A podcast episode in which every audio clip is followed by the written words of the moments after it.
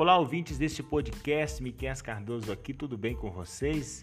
Este é mais um episódio da série Os Profetas Menores e nós estamos aí desenvolvendo algumas reflexões nos profetas menores.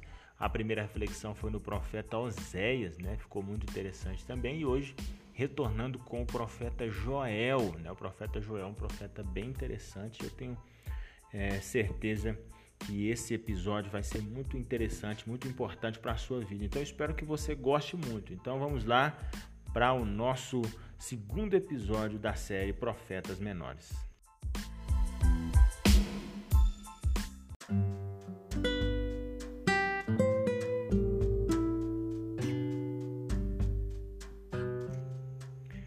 Então, nesse episódio, nós vamos refletir hoje né, no texto do profeta Joel, né?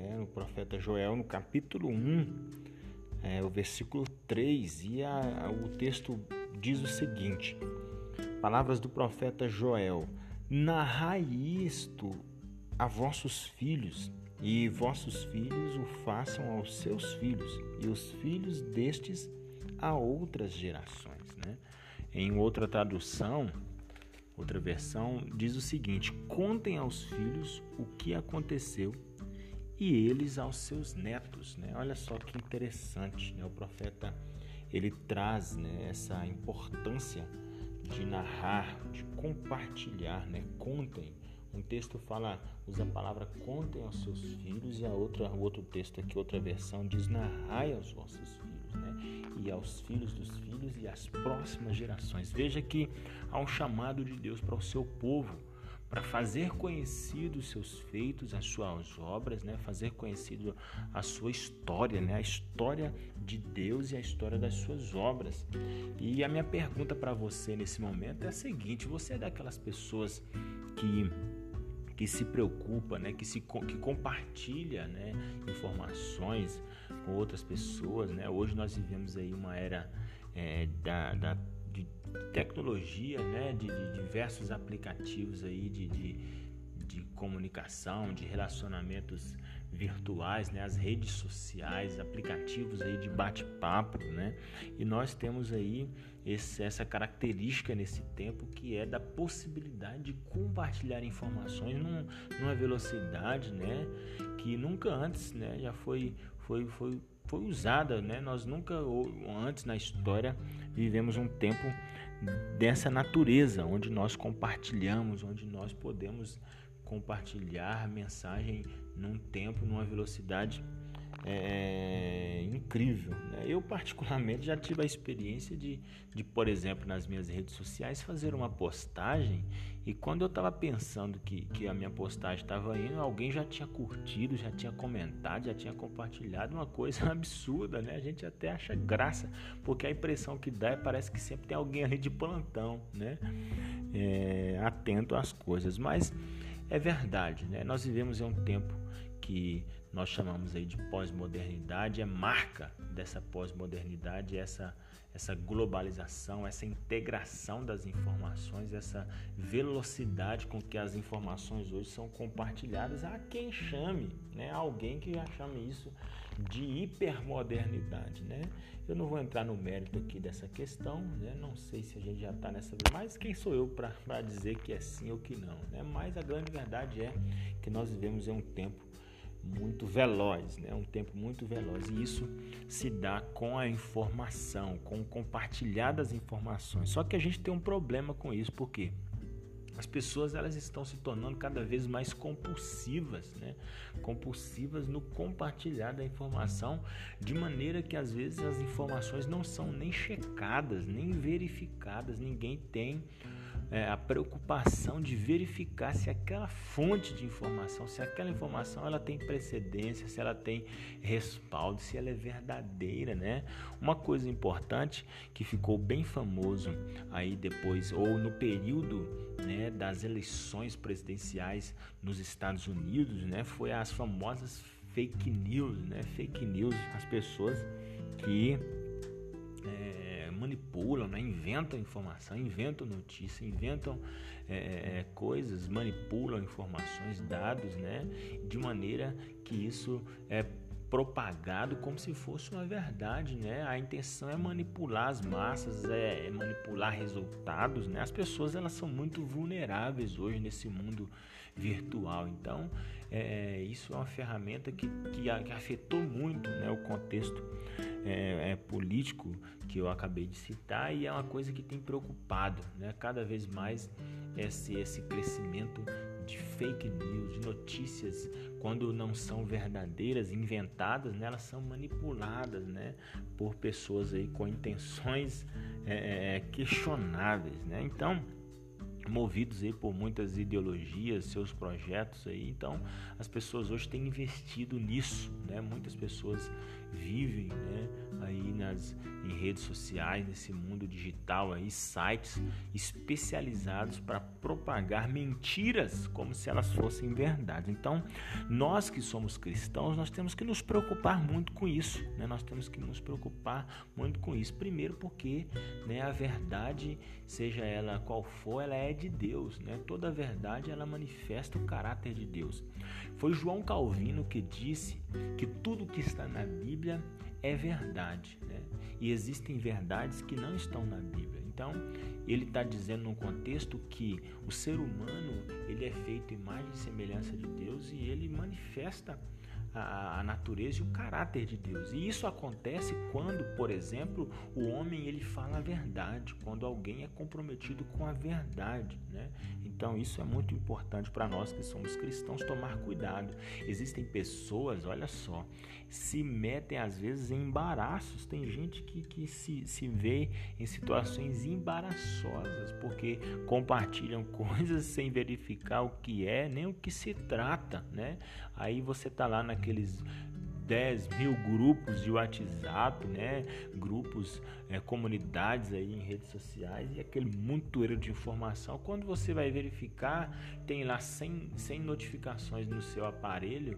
Aí quando você vai ver, 99% é alguma coisa mesmo, é alguém te procurando, é uma mensagem que, que tem alguma, alguma relevância para a sua vida. O resto é tudo volume, tudo conversa fiada, volume de informação sem relevância nenhuma e quando não, né, quando não, coisas que, que são questionáveis, mas nós temos que nos preocupar. E é sobre isso que o, que o Joel está falando. Joel está conclamando o povo a, a, narrar as histórias de Deus, as obras de Deus. E aí eu estou fazendo esse paralelo porque nós somos esse povo que temos essa convocação de compartilhar as coisas. E não é qualquer coisa, são as verdades de Deus, né? As histórias, as coisas que o profeta está conclamando o povo aqui para contar, é as histórias de Deus, a história de Deus, a história da santidade de Deus, né? A história da justiça, do caráter, da severidade de Deus em relação às injustiças, né? Aquilo que, que, que, que ele desagrada, a história, inclusive, da misericórdia misericórdia de Deus, na história do mover de Deus na história. Olha só que interessante, né? E também a história do homem pecador. Lembra que todos pecaram e destituídos estão da glória de Deus? A história do homem pecador, mas também é a história do homem perdoado, né? A Bíblia diz que Deus, ele nos deu seu filho para nos perdoar os pecados. É a história do homem perdoado que é redimido. Portanto, é a história da redenção da humanidade e da criação. E aí essa história é muito importante e é por isso que ela precisa ser compartilhada. Ela não pode ficar parada, não pode ficar guardada, não pode ficar arquivada aí no seu, no seu arquivo, no seu banco de informações. Não, é uma história que deve ser contada, deve ser difundida, deve ser levada e compartilhada com as gerações. Uma coisa que eu quero destacar é que o verbo contar, o verbo narrar, conforme nós destacamos aqui no profeta Joel, ele tem a mesma conotação e a mesma importância com um verbo que foi usado por Jesus no Novo Testamento, que é o verbo pregar. Você lembra? Marcos capítulo 16, versículo 15, Jesus falou: "Vão pelo mundo todo preguem o evangelho a todas as pessoas. Olha só que interessante. Jesus nos convocou, nos deu um chamado. E os teólogos gostam de chamar de chamado imperativo, né? A ordem imperativa de Jesus, ou seja, é aquela ordem que não pode ser questionada, mas ela deve ser cumprida, deve ser posta em prática, né? A ordem imperativa de Jesus. Então, olha só, Deus, Jesus Cristo, nos convoca para pregarmos, para proclamarmos a sua mensagem para todas as pessoas. Né? Um outro exemplo bíblico está lá em Atos, capítulo 18, versículo 9. É a história de Paulo. Paulo está em Corinto e ele está enfrentando problemas, dificuldades, né? Ali naquele contexto histórico e do avanço da igreja ali. E Paulo é aquele que foi chamado para ser apóstolo, missionário, propagador da mensagem do evangelho entre os gentios. E ele enfrentando dificuldades, ele recebeu uma mensagem de Deus, uma mensagem de encorajamento Olha só o que, que Deus diz para Paulo: não tenha medo, continua falando e não fique calado. Olha só que coisa poderosa, que coisa impactante, né? Deus disse, Jesus disse para Paulo: Paulo, não tenha medo, continua falando, Paulo. Não fique calado. Então, Deus estava falando as mensagens, as minhas histórias, a mensagem do meu reino, a verdade, a justiça, né? aquilo que é bom, que é honesto, deve ser falado, deve ser compartilhado, deve ser difundido. A história de Deus, do povo de Deus, da redenção, essa, essa, essa esse chamado para nós conclamarmos, para falarmos as histórias de Deus, ela é tão importante, tão séria, que um dia a multidão estava aclamando Jesus, o rei, o bendito que vem em nome do Senhor, e a multidão alvoroçada, né, exaltando o Jesus como Messias. E aí os discípulos ficaram inquietos, ficaram incomodados com aquilo, né, e repreenderam, solicitaram que aquela multidão pudesse se calar, viesse se calar, mas Jesus falou: "Se eles se calarem, as pedras clamarão. Então, eu encerro dizendo isso, né? É um chamado de Deus para nós. É uma convocação sublime e, portanto, muito importante que nós venhamos ser pessoas comprometidas com a verdade, com a verdade verdadeira, como diz o Francis Schaeffer, grande apologista do século XIX. Verdade verdadeira, né? a verdade da justiça, da paz, do reino de Deus, da graça de Deus é, é, vindo né? na implementação do seu reino. Então, que eu e você sejamos comprometidos com a verdade. A Bíblia fala que é o diabo que é o pai da mentira, né? mas Deus, ele é verdade. Tudo que ele criou, tudo que ele fez é sustentado pela verdade. E tudo que ele disse que, que virá e que fará é por causa da verdade.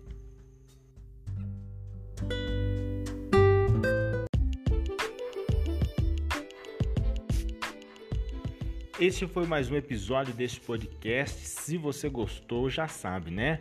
Vai lá nas minhas redes sociais, no Facebook ou no Instagram curte lá a postagem sobre esse podcast, sobre esse episódio, compartilha também, né? Vai ser muito importante você compartilhar. E também você pode comentar, falar o que você achou, o que foi que você achou de importante do conteúdo, né? Fazer alguma observação, alguma acréscimo, né? Fazer uma contribuição em relação ao assunto que nós estamos falando aí nesse episódio. E também lembrando mais uma vez, né, que as coisas boas têm que ser compartilhadas. Então você pode compartilhar esse projeto de podcast com seus amigos, com seus grupos aí de WhatsApp, de, de tudo, né, nas suas redes aí de um modo geral. Então compartilha porque vai ser show de bola. Então, eu sou Miquel Cardoso, esse foi mais um episódio. Eu falo com você nos próximos episódios deste podcast. Um forte abraço e até mais.